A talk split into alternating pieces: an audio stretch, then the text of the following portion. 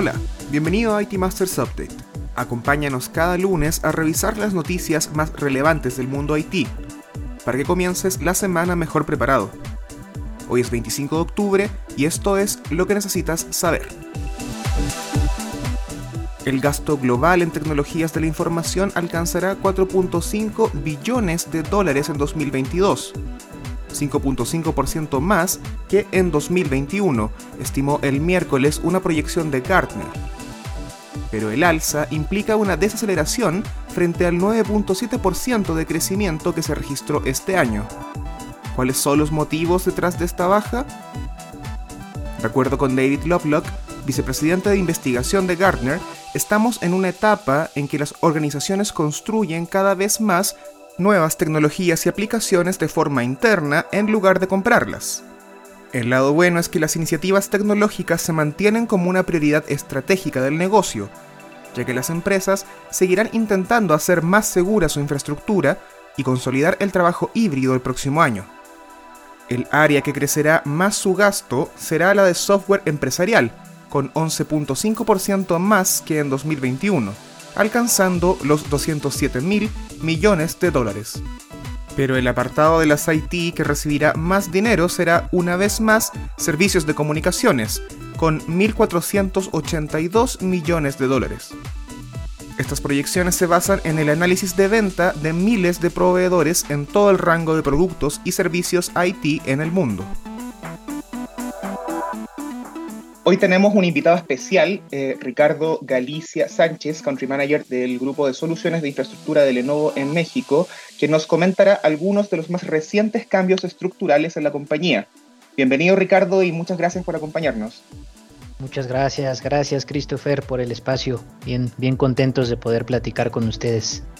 Pues quería comenzar por eh, comentar que Lenovo cerró su último año fiscal con resultados récord, ingresos que superaron los 60 mil millones de dólares, 20% más que el, periodo anterior, y ganancias netas que crecieron en torno al 77%. Todo esto en un clima y una economía bastante inestable, por decirlo menos. Considerando estas cifras, Ricardo, eh, ¿por qué Lenovo decidió transformarse y enfocarse en estas soluciones inteligentes y qué podemos esperar de estos cambios? Primero que nada, creo que estos resultados récord y de los cuales estamos muy, muy orgullosos como grupo, se deben también a que estamos en una industria privilegiada como es la industria de la tecnología.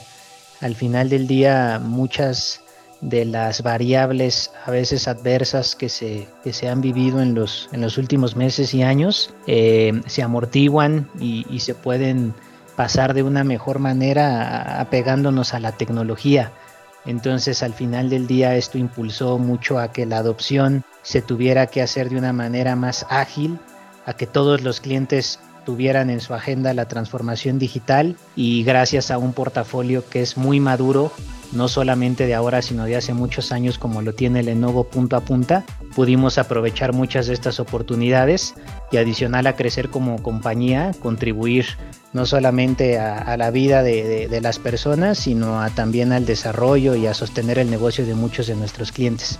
¿Y podrías profundizar un poco en cuáles son las nuevas divisiones que tienen eh, y por qué eh, se eligió eh, concentrar algunos de sus servicios y de, grupos en estos tres elementos específicos?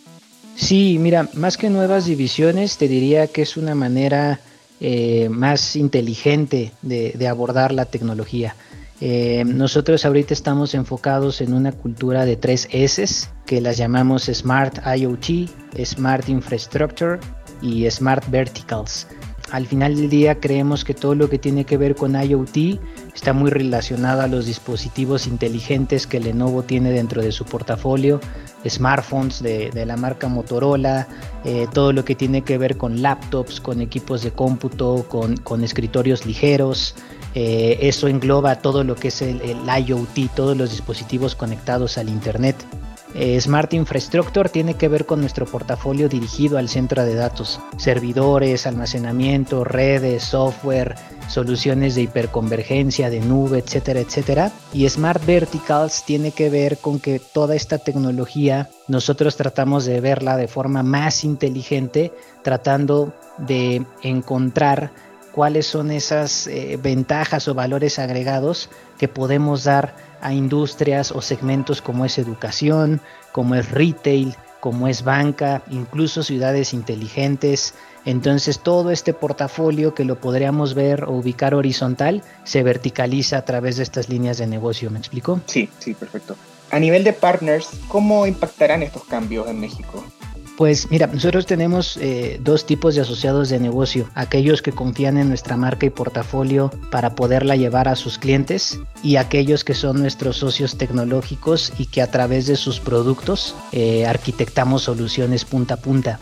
Entonces lo que implica es evolución de los tres, de nosotros como fabricante, de nuestros business partners y de nuestras alianzas, porque todos nos estamos transformando hacia este modelo más inteligente de tecnología entonces, eh, la medida que nosotros supamos capitalizar estas oportunidades que se abren, trabajar en equipo y siempre ser muy consultivos y muy éticos de cara a nuestro cliente, vamos a estar evolucionando, creciendo y ojalá manteniendo estos resultados récords de manera muy consistente. Perfecto. ¿Y qué podemos esperar el próximo año de parte de Lenovo para seguir manteniendo eh, este crecimiento tan significativo? Mira, lo que, lo que se puede esperar y es algo que nosotros como grupo y al interior de la compañía lo, lo, lo transpiramos, es una cultura llena de colaboración.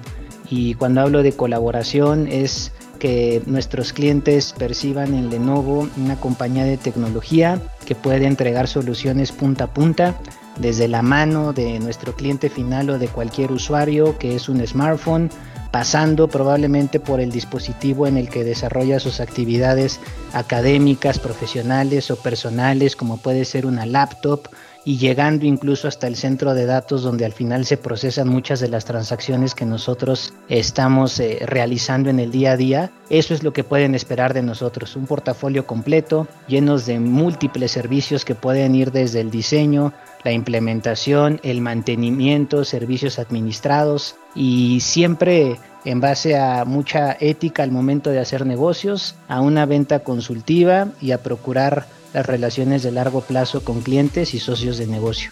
Fantástico, Ricardo. Nuevamente muchas gracias y que tengas una gran semana. Muchas gracias, igualmente. Cuídense.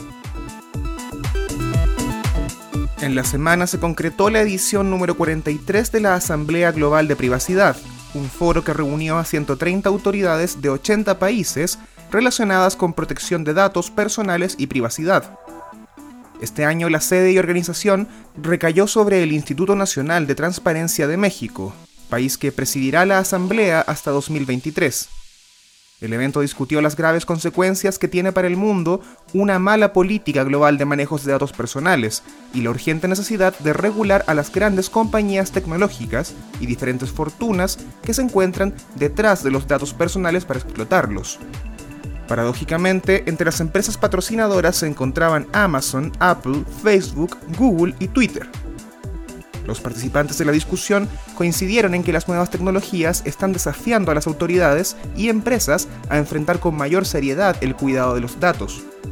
Sorprendió una declaración de Ricardo Monreal, presidente de la Junta de Coordinación Política del Senado, quien dijo que evitar el mal uso de la información de las personas es una responsabilidad tanto a nivel de derechos humanos como de seguridad nacional, por lo que se debe evitar su concentración en manos de unas cuantas empresas. Eso fue todo por esta semana. Suscríbete a este update en iTunes, Spotify o Stitcher. Visita itmastersmac.com y acompáñanos también en nuestro canal de YouTube IT Masters News. Hasta la próxima.